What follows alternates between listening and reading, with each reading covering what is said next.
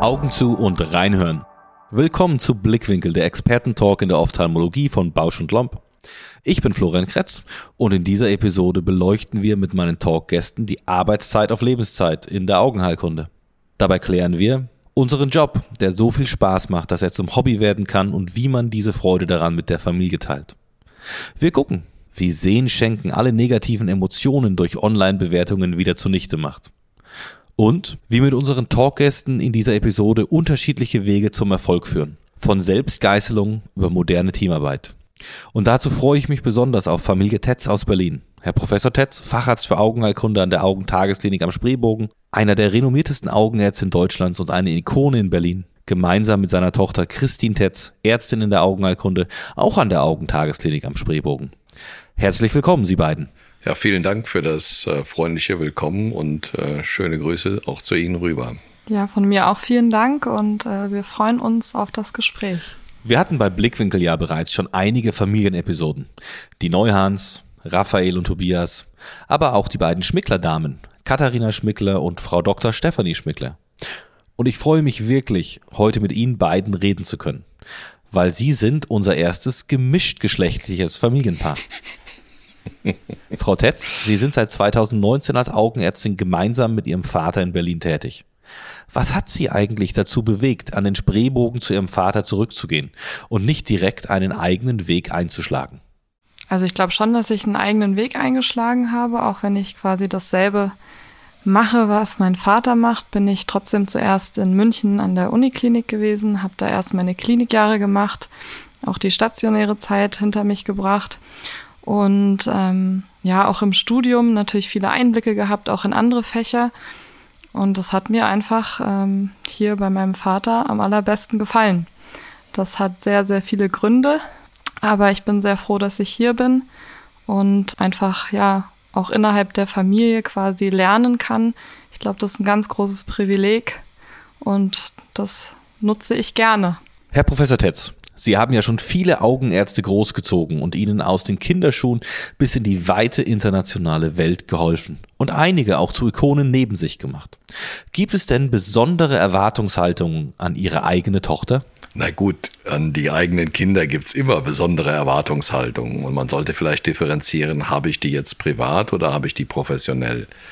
Ich weiß ja, was meine Tochter kann. Ich kenne sie ja nun seit Kindesbeinen und ähm, insofern schaut man natürlich, wenn es um die professionelle Ausbildung geht, ähm, darauf, dass man so ein bisschen schaut, äh, aufgrund der Erfahrung, die man hat, holt sie das meiste raus, was drin ist, oder könnte da noch mehr kommen? Und da muss ich sagen, da habe ich bei der Christine eigentlich nie eine Enttäuschung erfahren, weil sie äh, schon in der Lage ist, auch mit sehr viel Selbstkritik, Selbstbewusstsein, aber auch mit einem mit einer gesunden Neugier und in Fragestellen äh, von vermittelten Dingen, die sie dann vielleicht auch etwas anders sieht, das durchaus kritisch zu beleuchten und sich weiterzuentwickeln. Insofern ist natürlich ähm, eine schöne Herausforderung, die eigene Tochter ähm, auch klinisch und wissenschaftlich weiter auf den Weg zu bringen. Ich habe ja glücklicherweise auch mal geschafft, eins meiner Kinder, meinen Sohn, in die Augenheilkunde zu bringen. Zwar nur ein bisschen, da er im Moment in der Ausbildung, vor allem im Patientenmanagement tätig ist, aber ich habe ja auch eine kleine Tochter, die bald elf wird und natürlich hoffe ich wie jeder Vater darauf, dass sie sich doch so ein bisschen dazu entschließt, in meine eigenen Fußstapfen zu treten und meinem Weg in der Augenheilkunde zu folgen. Deswegen muss ich schon zugeben, ich bin da ein bisschen neidisch, wenn man sie als Tech-Team der Augenheilkunde zusammen sieht, wie sie das bewältigen. Wir hatten ja schon einmal ein Gespräch zusammen und da ging es ein bisschen um die Begriffsfindung und zwar Work-Life-Balance oder Life-Work-Balance. Und jetzt so im Nachhinein dachte ich mir einfach, vielleicht passt dieser Begriff für Leute, für die die Augenheilkunde einfach mehr als nur ein Job ist, gar nicht. Wie sehen Sie beide das denn? Ist das noch angebracht, über Work-Life-Balance, Life-Work-Balance zu sprechen? Oder ist das wirklich eher was, das gehört schon irgendwie zusammen, weil letztendlich ist es ja eine Passion, die wir hier machen und nicht einfach nur ein Job. Nun gut, wir hören in letzter Zeit äh, auch von vielen jüngeren Kollegen, die ja in der Ausbildung sind. Die Christine ist ja nicht die einzige in Ausbildung jetzt, aber auch in den vergangenen Jahren öfter auch dieses Thema Work-Life-Balance. Äh, ich glaube, als Sie in der Ausbildung waren, als ich in der Ausbildung war, war es so ein bisschen anders. Da war ähm, sicherlich ein Einstellungsgespräch bei einem potenziellen zukünftigen Chef, bei dem man über Work-Life-Balance gesprochen hätte, ein negativer, ähm, hätte einen negativen Effekt gehabt, wollen wir es mal vorsichtig formulieren. Mittlerweile ist die Jugend sehr selbstbewusst und redet auch über diese Dinge, äh, weil sie vielleicht auch bei älteren Generationen gesehen hat, dass eben auch sehr viele Stunden, sehr viele äh, Lebensstunden in die Arbeit, in die Work gehen. Aber ähm, jetzt zurück zu der eigentlichen Frage.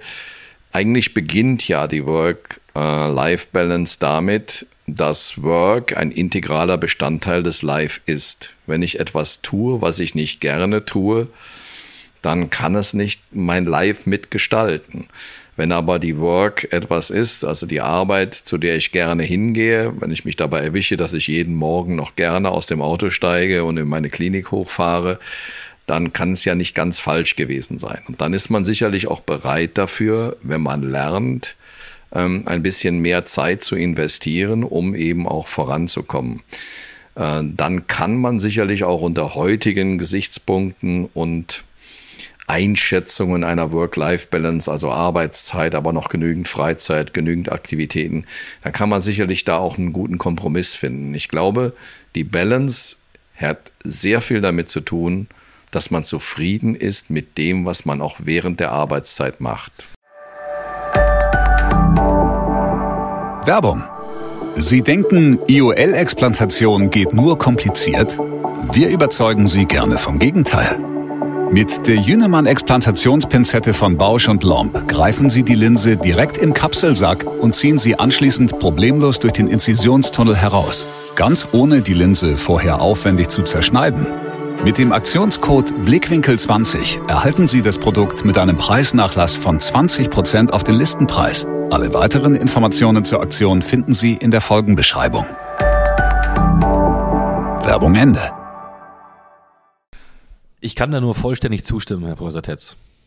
Frau Dr. Tetz, Sie sind ja noch ein kleines bisschen jünger als Ihr Vater. Wie sehen Sie das denn? Und vielleicht geben Sie auch schon erste Einblicke, wie Sie das für sich in der Zukunft so ein bisschen quasi geplant haben, damit eben der Spaß bei der Arbeit auch wieder Spaß beim Hobby erhalten bleibt und nicht verloren geht. Ja, ich glaube, erstmal sind wir, wie gesagt, sehr privilegiert, dass unser Fach ähm, wirklich ein positives Fach ist. Das kann ich auch immer wieder nur betonen in der Augenheilkunde, sagen wir mal in der ganzen Gesamtmedizin, wenn man das vergleicht, dann ähm, können wir schon wirklich den allermeisten Patienten helfen. Und darum geht's ja, wenn man, sage ich mal, Arzt werden will. Man will ja Arzt werden, weil man Menschen helfen will, Menschen, die krank sind, Menschen, die etwas haben. Und ähm, in der Augenheilkunde sind wir da wirklich sehr verwöhnt, weil wir wirklich sehr vielen Patienten, ob sie jetzt mit einem akuten oder subakuten Problem kommen, ob sie was Kleines haben, also angefangen von einer leichten Bindehautentzündung bis zu schwierigeren oder schlimmeren Erkrankungen, können wir doch sehr oft Abhilfe schaffen und ähm, den Zustand oder auch das Sehen eben verbessern. Und das macht natürlich grundsätzlich schon mal mehr Spaß, als wenn man, sage ich mal, vor dem Patienten sitzt und ihm nicht helfen kann. Also allein da haben wir uns schon ein Fach ausgesucht und deswegen bin ich auch wirklich in diese Fußstapfen getreten, weil ich das immer mitbekommen habe bei meinem Vater, dass man da ja einfach auch sehr viel positives Feedback bekommt und positives Feedback, ähm, das ich den ganzen Tag bekomme, weil der Patient eben wieder zur Tür reinkommt und sagt, es ist besser geworden. Ja, das gibt einem selber auch ein gutes Gefühl. Und um jetzt auf das einzugehen, was mit der ähm, meinem jüngeren Alter zu tun hat, ja, da hat er schon recht, mein Vater. Meine Generation oder wir Jüngeren sind da schon eher, dass wir da überhaupt, ähm, sage ich mal, es wagen, darüber nachzudenken, das auch auszusprechen, dass man sich eben manche Dinge anders plant oder dass man eben sagt, ähm, wo kann ich da an, an der Organisation was verbessern, wo kann ich generell am Ablauf was verbessern, so dass es eben irgendwie sowohl für mein eigenes Leben, aber auch für den Patienten beides passt. Und ich denke, da kann man auch ähm, heutzutage drüber sprechen. Ich glaube, bei dir war das noch ein bisschen anders. da war so der Tenor, man darf sich nie beschweren, man darf nie was versuchen zu verändern, man muss einfach machen, was der Chefarzt sagt. Ja, und, durchhalten. Und, und den Immer Mund durch. halten. Und ich glaube, das muss ja heutzutage so nicht mehr Nein, sein. Da lerne ich ja auch von der Jugend, das muss ich ja sagen. Ich sehe das ja auch an meiner anderen Tochter, die bei uns äh, ebenfalls mitarbeitet und auch viel in der Organisation und in der Verwaltung im Hintergrund macht. Da kann ich sehr, sehr viel von der Jugend auch lernen, wie sie eben auch unter Nutzung moderner heutzutage von Technologien eben in der Lage sind, ja, zu rationalisieren, Dinge zu organisieren und zu strukturieren. Das heißt nicht, dass wir damals unstrukturiert gearbeitet hätten, aber bestimmte hierarchische Strukturen haben uns auch in den Kliniken zum Teil davon abgehalten, erfolgreich abgehalten, ähm, Innovationen oder Organisationsreformen zu machen, weil die waren einfach nicht gern gesehen und nicht gewünscht. Wenn man die bestehenden Abläufe in Frage gestellt hat, war das schon fast ein Revoluzertum. Und da muss ich sagen, da kann die Jugend uns was beibringen und wenn sie dadurch effizienter arbeiten, sollen sie auch ein bisschen mehr live haben vom Work. Ich stehe da ja so ein kleines bisschen zwischen Ihnen beiden. Ich kenne sowohl das eine, einfach nur durchhalten und einfach nur weitermachen, nicht nachfragen. Aber ich kenne natürlich auch das andere, dass man da gerne Sachen verbessern würde, sie schöner macht für Patienten als auch für Kollegen und sich selbst. Und naja, ich muss aber auch ganz ehrlich zugeben, ähm, dass meine eigenen angestellten Ärzte äh, über mich auch eher sagen, dass ich wahrscheinlich nicht genügend zuhöre, dass ich vor allem eben auch nicht genügend lobe und zu oft denke, dass man einfach die Sachen abarbeiten muss. Naja, auf der anderen Seite wollte ich erst vor kurzem dem Kollegen freigeben, Überstunden freigeben, weil sein OP-Plan leer war. Nur dieses Freigeben an seinem OP-Tag hat den jungen Mann so gestresst, äh, dass er letztendlich darunter zusammengebrochen ist. ähm, aber naja, dieser Mittelweg ist einfach nicht ganz so einfach zu finden zwischen Routine und dann doch besondere Sachen, die eben auch ein Lob wert sind. Aber letztendlich gilt für mich vor allem, wenn die Arbeit richtig Spaß macht und man eben auch dafür lebt, was man tut, dann verschmilzt das ziemlich. Ähm, und man kann dann auch sagen, dass man diese Punkte doch sehr, sehr gut in eine Balance bringt. Das stimmt. Aber Sie haben ja eingangs von dem gemischten Doppel geredet. Das ist das erste Mal ein gemischtes Doppel-Interview. Und ja, wir sind ein gemischtes Doppel. Ähm, äh, wir sind aber auch ein generationsgemischtes Doppel und das ist eigentlich mit einem gewissen Abstand eigentlich sehr befruchtend. Dann hat natürlich meine Tochter auch das Privileg, dass es ja nun die Klinik ihres Vaters ist und ähm, dass sie auch weiß, dass ihre Meinung auch bei mir zählt. Ja, das äh, heißt nicht, dass immer alles in der Diskussion äh, vielleicht ganz entspannt abläuft. Das wäre jetzt auch gelogen, gibt's ja nirgendwo.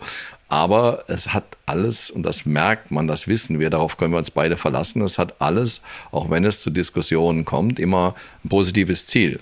Es soll für uns alle besser werden. Und ähm, ja, wie gesagt, ich freue mich eigentlich drüber, dass ich in meinem äh, jetzigen äh, Status des Lebens auch äh, jüngere Menschen habe, auf die ich mich zu 100 Prozent verlassen kann. Und ich weiß, wenn die irgendetwas machen oder verändern wollen, dass es dem Ganzen dienen soll. Also kann ich das entspannter sehen, als wenn das von äh, einer anderen Quelle käme. Ja. Sie kennen das ja sicherlich auch, dass man mal einen Tag hat, wo irgendwas nicht so gut läuft und man die Gedanken zu Hause einfach nicht los wird. Das stimmt, ja.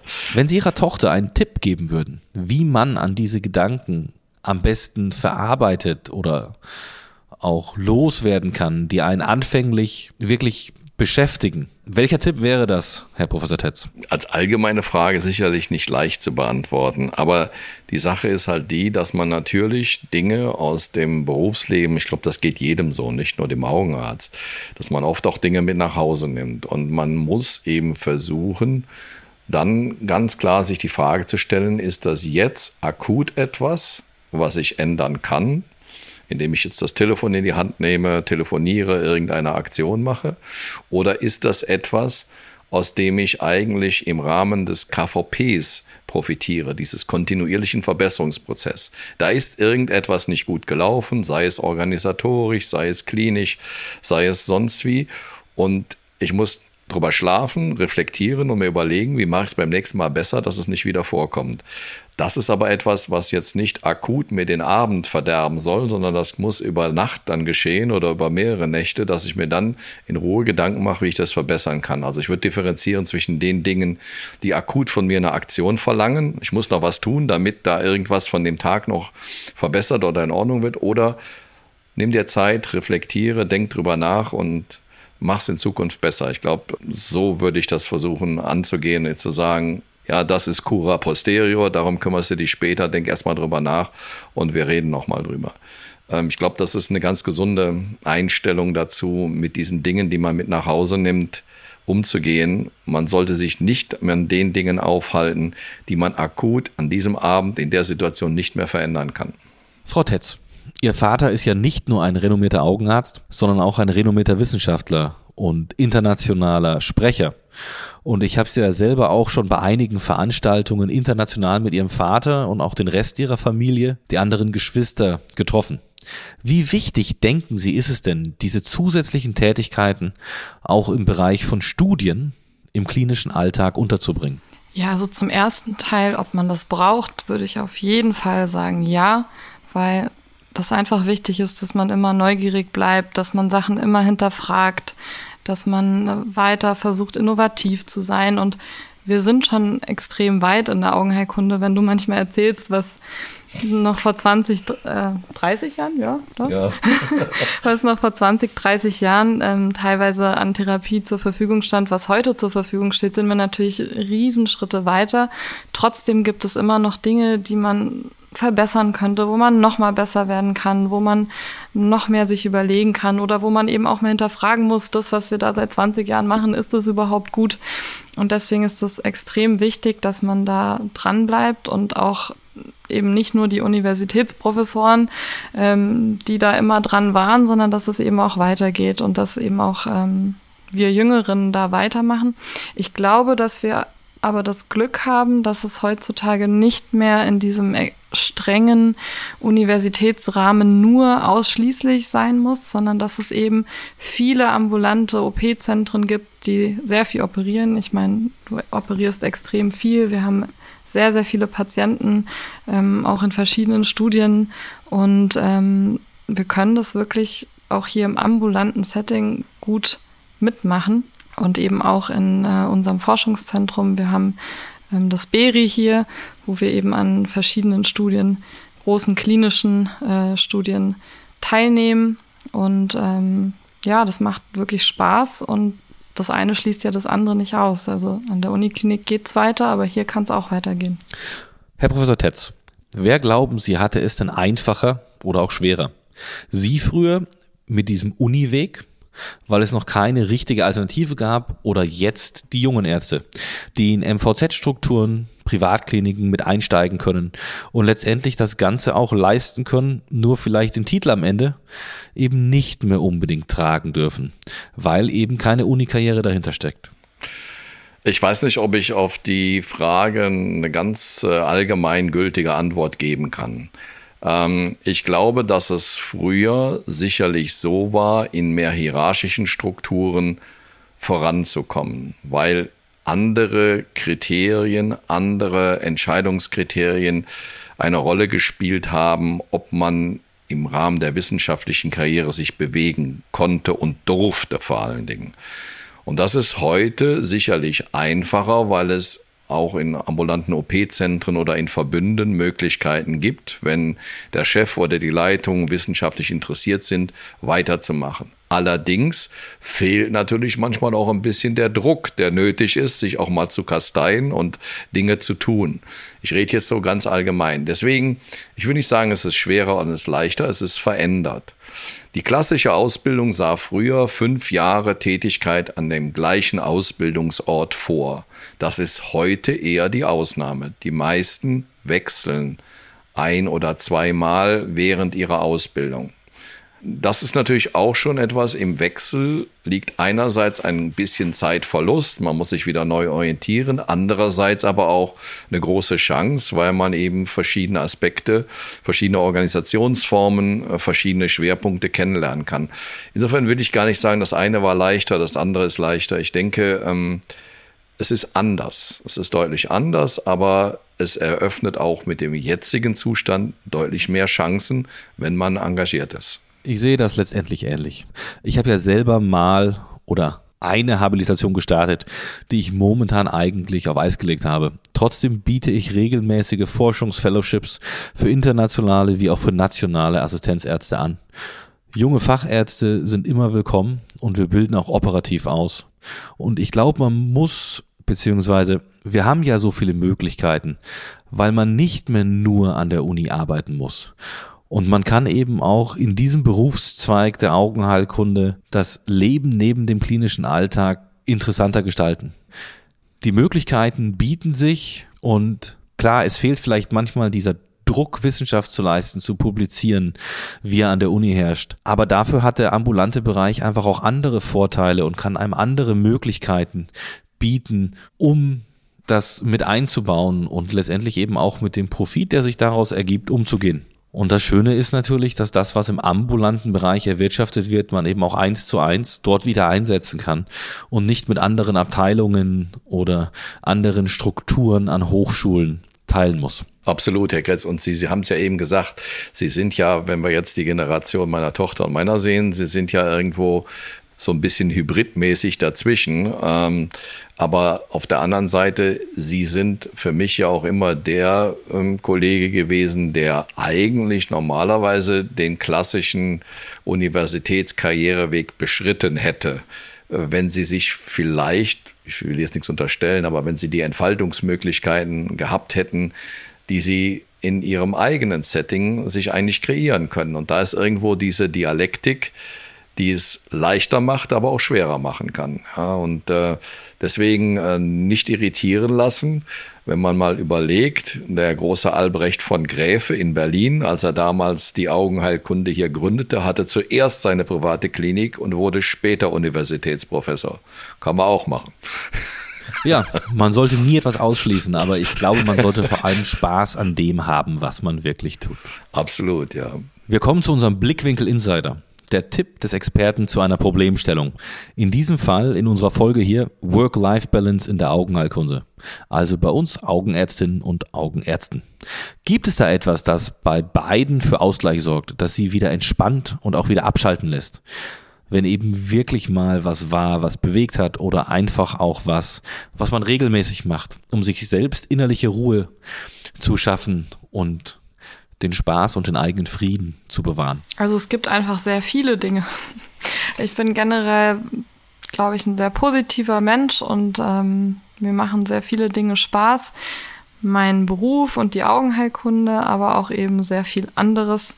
Und ich freue mich wirklich sehr, auch in einer Stadt zu leben, in der ich so viele Möglichkeiten habe, Angefangen von sportlicher Betätigung über einfach durch die Stadt laufen, das Leben auf sich wirken lassen, fotografieren, spazieren, ähm, lesen. Alles, was ich möchte, kann ich hier tun. Ich habe Kultur.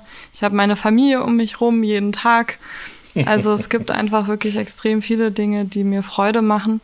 Und es ist eben auch schön, dass ich das alles so verbinden kann und eben nicht ähm, weg muss von meiner Familie, um in irgendeiner anderen Stadt äh, zu arbeiten, sondern einfach hier alles, sage ich mal, unter einem Hut habe.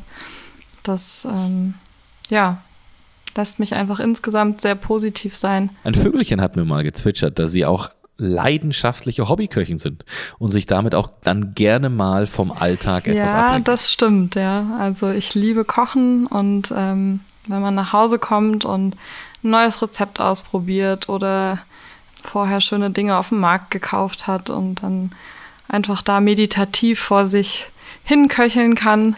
Das macht mir wirklich sehr viel Freude. Sie werden also nicht nur von Ihrer Tochter klinisch unterstützt, sondern hoffentlich auch ab und zu mal sehr, sehr gut bekocht. Ich will ja versuchen, dass ich meiner Tochter nicht auch noch dann abends, äh, jeden Abend zur Last falle. Nein, das machen wir nicht. Wie lenken Sie sich denn eigentlich ab? Mein, meine wichtigste Quelle der Ruhe und die wichtigste Quelle eigentlich, aus der schöpfe, ist meine Frau.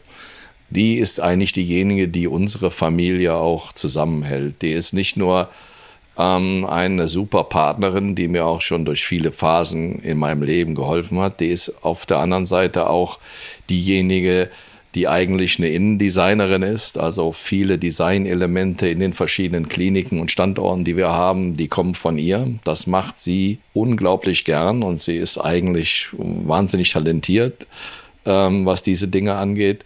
Ähm, und äh, das Nachhausekommen ist für mich eine ganz wichtige Sache, weil so schafft man den Tag, ähm, wenn ich dann zu Hause ankomme.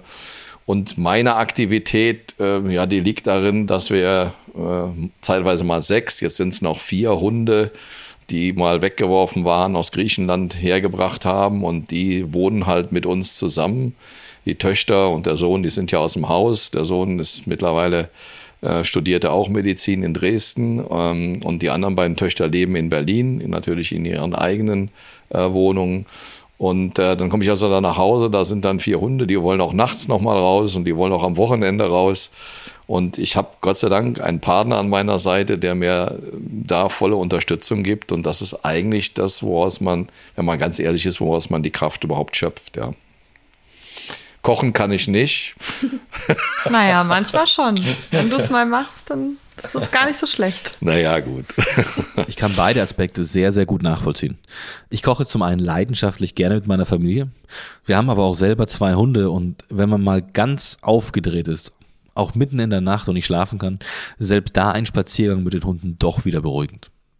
Viele heutzutage beschäftigt sich ja nicht nur mit dem Spaß, sondern auch mit der Steigerung der Effizienz der Effizienz in der Praxis, der Effizienz im OP. Ich hatte hier im Blickwinkel-Podcast auch ein sehr interessantes Gespräch mit Herrn Professor Hagen-Thieme. Und wie organisieren Sie denn Ihren OP im Moment? Oder reorganisieren Sie das auch stetig, um die Abläufe, den Patientenflow zu verbessern? Oder sagen, ich habe da einfach so eine eingespielte Sache, die funktioniert immer gut? Oder wie handhaben Sie beide das im Moment? Also erstmal höre ich sehr viel auch auf die Kleinigkeiten, weil man wird ja, wenn man längere Zeit im Betrieb ist, betriebsblind. Und da höre ich sehr viel auf meine Töchter, äh, die mir dann auch sagen, das kann man noch verbessern und jenes kann man verbessern. Und das geht jetzt in Ab äh, Abläufen, Flows, OP-Berichterstellung, äh, Matrizen erstellen, all diese Dinge. Da höre ich sehr viel auf Sie. Ansonsten haben wir ja verschiedene Standorte und ich muss Ihnen auch sagen, dass diese Standorte nach ihren unterschiedlichen Patientenklientelen sich sehr unterscheiden. Ähm, ich habe jetzt gerade eine Statistik gemacht. Mittlerweile sind 87 Prozent meiner Linsenoperationen in Berlin refraktiv. Das heißt, ähm, wir machen also fast ausschließlich noch torische Linsen, torische Multifokallinsen, äh, Schnitt, äh, Astigmatismus, Reduzierung. Es sind nur noch 13 Prozent, die tatsächlich, ich sage jetzt mal, die klassische Standard-Katarakt repräsentieren. An dem Standort Wittenberg haben wir mit diesen refraktiven Shift vor einem guten Jahr, anderthalb Jahren begonnen. Und ich bin überrascht, wie schnell das geht. Das heißt, je nachdem, ob ich über Schnittsteuerung, ich bewege mich mittlerweile rund um den Patienten herum bei der Kataraktoperation, weil das eben einen sehr großen Einfluss auf das postoperative Ergebnis hat. Dadurch ist vielleicht sogar meine OP-Frequenz in Berlin ein bisschen gesunken, weil ich eben da mehr auf diese Details, Markierung des Auges und so weiter achten muss. Ähm, umgekehrt ist dadurch nicht unbedingt die, ähm, ich sage jetzt mal, die Lukrativität gesunken, weil wir eben wesentlich mehr Patienten refraktiv versorgen, statt in Anführungszeichen nur die Trübung wegoperieren. Und ähm, so sind die Standorte auch ein bisschen different. Und Effizienzsteigerung heißt nicht nur Volumensteigerung. Effizienzsteigerung heißt auch Outcome-Verbesserung, wie das so schön neudeutsch klingt. Also Verbesserung des Ergebnisses. Ja, und durch diese ständigen Änderungen muss man aber eben auch am Ablauf dann ständig was ändern und eben auch versuchen zu verbessern. Und ähm, da hilft schon auch die Digitalisierung, um da jetzt mal ein ganz anderes Thema reinzubringen. Aber einfach durch die ganze ähm, Planung, die man jetzt eben viel besser machen kann und ähm, die Abläufe verkürzen kann, alle möglichen Vorlagen integrieren kann, kann man schon auch die Wartezeiten ähm, im OP reduzieren. Und man muss natürlich immer auch am Patient dranbleiben, ja. Und, ja. und da, ich meine, dazu, da bin ich ja wirklich privilegiert, dass ich hier äh, Menschen habe an meiner Seite aus dem familiären Bereich, die genau das machen, was ich im OP draußen äh, nicht alles alleine machen kann. Die sorgen dafür, dass die Abläufe optimiert werden. Die wissen, wie schnell oder wie langsam ich bin und timen auch zum Beispiel Patienteneinbestellungen besser, als das jetzt, ähm, ich sage jetzt mal, nur ein Mitarbeiter tun könnte, der einfach nur eine Kalender, Viertelstundenvorgabe oder was auch immer hat. Mit anderen Worten, da ist eine ganze Menge, was eigentlich einem ständigen Veränderungsprozess unterworfen ist, mit dem Ziel, Effizienz hochzuhalten. Aber Effizienz ist nicht nur die Zeiteffizienz. Das habe ich mal vor ein paar Jahren gedacht, dass es nur um die Zeit geht. Nein, es geht also auch um, in welcher Zeit welches qualitativ hochwertige Ergebnis erzielen. Ich mache lieber eine OP weniger, aber dafür habe ich hinterher postoperativ weniger Astigmatismus und äh, äh, habe also auch meine Emetropie perfekt getroffen. Und die Zufriedenheit steigt und dadurch ergibt sich wieder von vornherein äh, wieder ein höheres äh, Nachsuchen von Patienten. Also ähm, da habe ich auch ein bisschen dazugelernt im Laufe der letzten Jahre, muss ich sagen. Also man sieht schon oder man merkt in dem Gespräch, dass sie beide sich auch wirklich hervorragend ergänzen. Denn einfach sich die Fokusse letztendlich so zusammenfließen, dass es ein vollständiges Bild dabei gibt. Ich muss Ihnen beiden auch zu 100% zustimmen. Wie gesagt, wir arbeiten, glaube ich ja auch mit ähnlichen Systemen und meine Zuweiser rufen auch ab und zu mal an und sagen, warum haben Sie eigentlich bei 220 Grad geschnitten? ja, ich weiß, ja. Das macht sonst einfach keiner. Genau. Aber es funktioniert. Und die Patienten sind glücklich und sind dankbar und es sind, glaube ich, ganz einfache Wege, mit denen wir wirklich die Qualität steigern können. Früher wanderten die Chirurgen von Stadt zu Stadt, heute wandern die Augenchirurgen rund um den Patienten. Definitiv. Ja. Sie sind ja auch in einer sehr, sehr quasi umkämpften Region tätig, mit vielen Augenärzten in Berlin und der Wettbewerb ist hoch und jeder muss sich so ein bisschen quasi seinen eigenen Weg finden. Einmal in der Praxis über die Patienten, aber letztendlich eben auch mit in der digitalen Darstellung. Ist das was, was Ihnen beiden auch Spaß macht oder eher sowas, wo man sagt, schöner wäre es, wir könnten einfach gemütlich vor uns hinarbeiten und hätten keine Qualitätsprogramme im Internet oder Bewertungsportale, die ja oft meistens gar nicht das darstellen, was wirklich dargestellt werden soll? Also ich glaube schon, wenn es ähm, konstruktiv ist, dass solche Bewertungsportale gut sind und auch immer wichtiger werden. Ich muss da ganz ehrlich auch sagen, wenn ich selber zum Arzt gehe, schaue ich auch mal nach, was schreiben denn da die anderen. Aber ich glaube, da muss man sehr differenzieren, was das für Plattformen dann sind. Und ich glaube, gerade unsere Generation wird das schon nutzen und auch darauf achten. Und dafür sind dann eben solche Plattformen wie zum Beispiel Laservergleich, wo wirklich ein Patient sich anmeldet, sagt, er möchte die und die Behandlung haben oder von dem und dem Augenarzt beraten werden und dann geht er dorthin, wird beraten, wird eventuell operiert und dann muss er, das ist vorgegeben von dieser Plattform, eine Bewertung schreiben. Also jeder Patient, der über diese Plattform kam, muss bewerten und so bekommt man dann wirklich über sehr, sehr, sehr viele Bewertungen dann einen Schnitt, der auch repräsentativ ist. Und ich glaube, sowas ist wirklich auch die Zukunft. Ja, das sehen wir auch in allen anderen Bereichen, die jetzt vielleicht mit Medizin nichts zu tun haben. Diese Bewertung, diese Bewertungsportale, diese Durchschnittsergebnisse, die am Ende rauskommen, wenn es eben sehr viele Bewertungen sind, sind die ja irgendwo durch auch realistisch. Die werden immer wichtiger werden. Davon unterscheiden muss man dann andere Plattformen meines Erachtens, wie zum Beispiel Google. ähm, die Google-Bewertung, wo einfach jeder, ohne sich auszuweisen, irgendeinen Namen erstellen kann. Und wenn er sich geärgert hat, weil er keinen Termin bekommen hat oder vielleicht sogar der Konkurrent oder sonst wer, kann da irgendwas reinschreiben, einen Stern geben. Ähm, und das ist meines Erachtens diese anonyme Bewertung, zum Beispiel über Google, das würde ich eben nicht ähm, so positiv bewerten, aber da wird sich eventuell, denke ich, in der Zukunft auch was ändern, dass es vielleicht irgendwann nicht mehr so geht, dass man einfach ohne sich auszuweisen, wer man ist, da irgendwas reinschreiben kann. Ebenso nicht so gut finde ich diese käuflichen Bewertungsportale, wo manche Ärzte ähm, oder Konkurrenten oder wie auch immer, wenn man es jetzt mal in dem Bereich sieht, sich dann wirklich ihre Bewertungen erkaufen, also irgendwie Silber, Gold, Platin Kunde sind. Äh, sowas machen wir überhaupt gar nicht. Das finde ich auch nicht so gut, weil ich finde, wenn es eine Bewertung ist, dann sollte der Patient da gewesen sein, eine Behandlung bekommen haben und dann soll er bewerten und dann ist das auch legitim, auch wenn mal Kritik angebracht wird. Davon kann man ja auch lernen. So, deswegen glaube ich, das ist gar nicht so schlecht. Aber es muss eben so sein, dass nicht einfach anonym irgendwas reingeschrieben werden kann. Ich meine, das kann man eigentlich bei jedem Arzt äh, nachschauen. Die Google-Bewertungen sind meistens am schlechtesten, weil da irgendwer irgendwas reinschreibt. Und gerade für sowas finde ich eben dieses Augen-Laser-Vergleich zum Beispiel sehr gut. Da muss ich Ihnen voll und ganz zustimmen. Es gibt ja inzwischen schon Werbung von Anwälten, die versprechen Ihnen, für 160 Euro kriegen Sie die schlechte Google-Bewertung von den anonymen Leuten weg. Frau Tetz, wie sehen Sie das? Wenn es dann doch mal oder wenn es dann diese typisch negativen Kommentar gibt, zum Beispiel auf Google, ist das auch was, was sie manchmal wurmt, was sie auch mit nach Hause nehmen und was sie einfach nicht loslässt?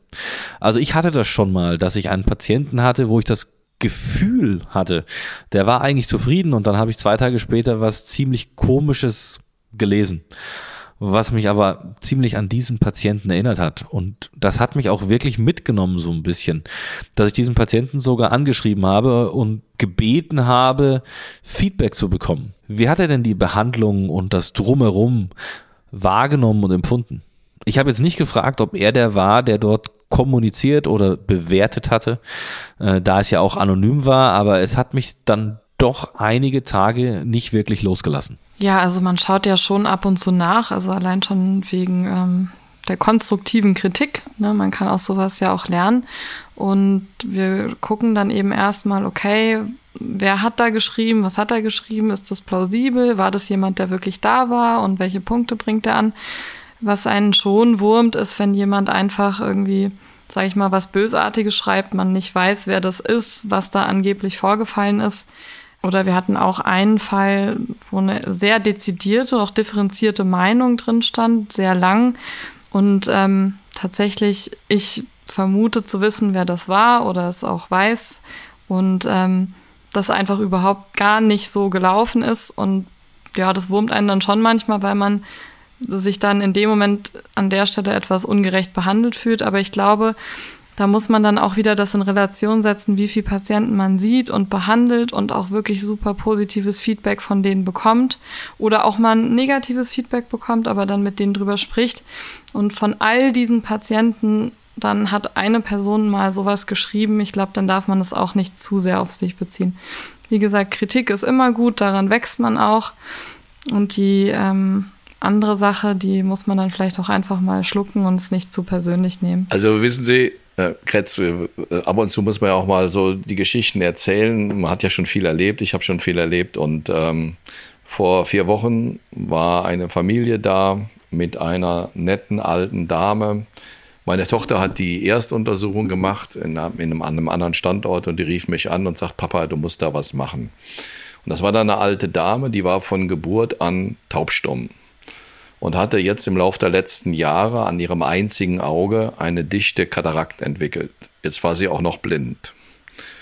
Und die waren an mehreren Orten gewesen und man hat der Familie mitgeteilt, man könne nichts machen. Die wohnt also hier in Berlin in einer Wohnung immer noch alleine, hatte sehr gepflegte Fingernägel, also die war wunderbar gepflegt. Das heißt, die anderen haben sie wunderbar im Familienkreis versorgt.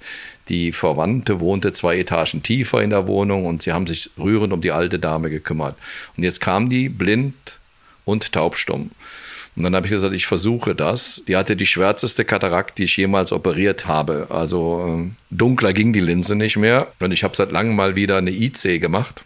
Und ich kann nur sagen, also das hat mich sowas von gerührt am ersten Tag, wie sie da auf dem Stuhl saß und von ganz innen gestrahlt hat, weil sie wieder was sehen konnte. Und gelacht und, und, gelacht und sich gefreut. Und jetzt war sie noch ein paar Mal da. Die Familie ist total happy. Ja, sie hat nach am dritten Tag nach dem nach der Operation hat sie per Video mit mit ihrer Familie in der Ukraine, mit ihren Verwandten telefoniert und hat alle erkannt. Das ist der Hammer. Ja, also und da muss ich sagen, selbst ich als der der schon viel erlebt hat, abgebrütet, dieser eine Patient der macht bei mir 100 schlechte Googles weg. Ja, weil das ist Realität und das tut gut und da muss man auch sagen, davon darf man zehren und muss sich vielleicht nicht an, an Dingen stören, die man sowieso in dieser Welt nicht ändern kann. Dieses Internet hat manche Auswüchse, ähm, die wir eigentlich hätten gar nicht geschehen lassen können, aber leider ist das man, es passieren ja noch viel schlimmere Dinge übers Internet. Es ist leider Gottes nicht mal alles kontrollierbar. Und deswegen, äh, ich glaube, wir sollten von dem zehren, äh, was wir wissen, was gut ist und war. Und wenn dann so für mich, der das schon viele Jahre operiert ist, und Fall ist, an, an den ich mich emotional so erinnere, ich hatte fast selber die Tränen in den Augen, dann ähm, wiegt das alles andere wieder auf. Da muss ich Ihnen voll und ganz recht geben. Und ich glaube, das rundet das Ganze auch wirklich schön ab. Wie zufrieden einen glückliche Patienten machen. Vor allem glückliche Patienten, denen man wirklich helfen konnte. Es freut mich wirklich sehr, dass wir heute diesen schönen Podcast zusammen hatten. Es war eine klasse Folge, nicht nur ein gemischtes Doppel, sondern ich würde mal sagen, Sie haben noch irgendwie auch den Rest der Familie, der nicht mit anwesend sein konnte, komplett in die Folge eingebaut und gezeigt, wie wichtig die Familie in so einem Beruf ist. Vielen Dank an Sie. Wir danken auch vor allen Dingen für diese nette Gesprächsatmosphäre. Hat viel Spaß gemacht. Wenn Sie die anderen Folgen noch nicht gehört haben, sollten Sie wirklich reinschalten.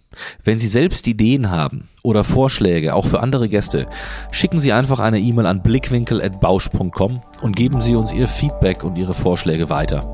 Und jetzt können Sie alle wieder die Augen aufmachen. Bis zum nächsten Mal.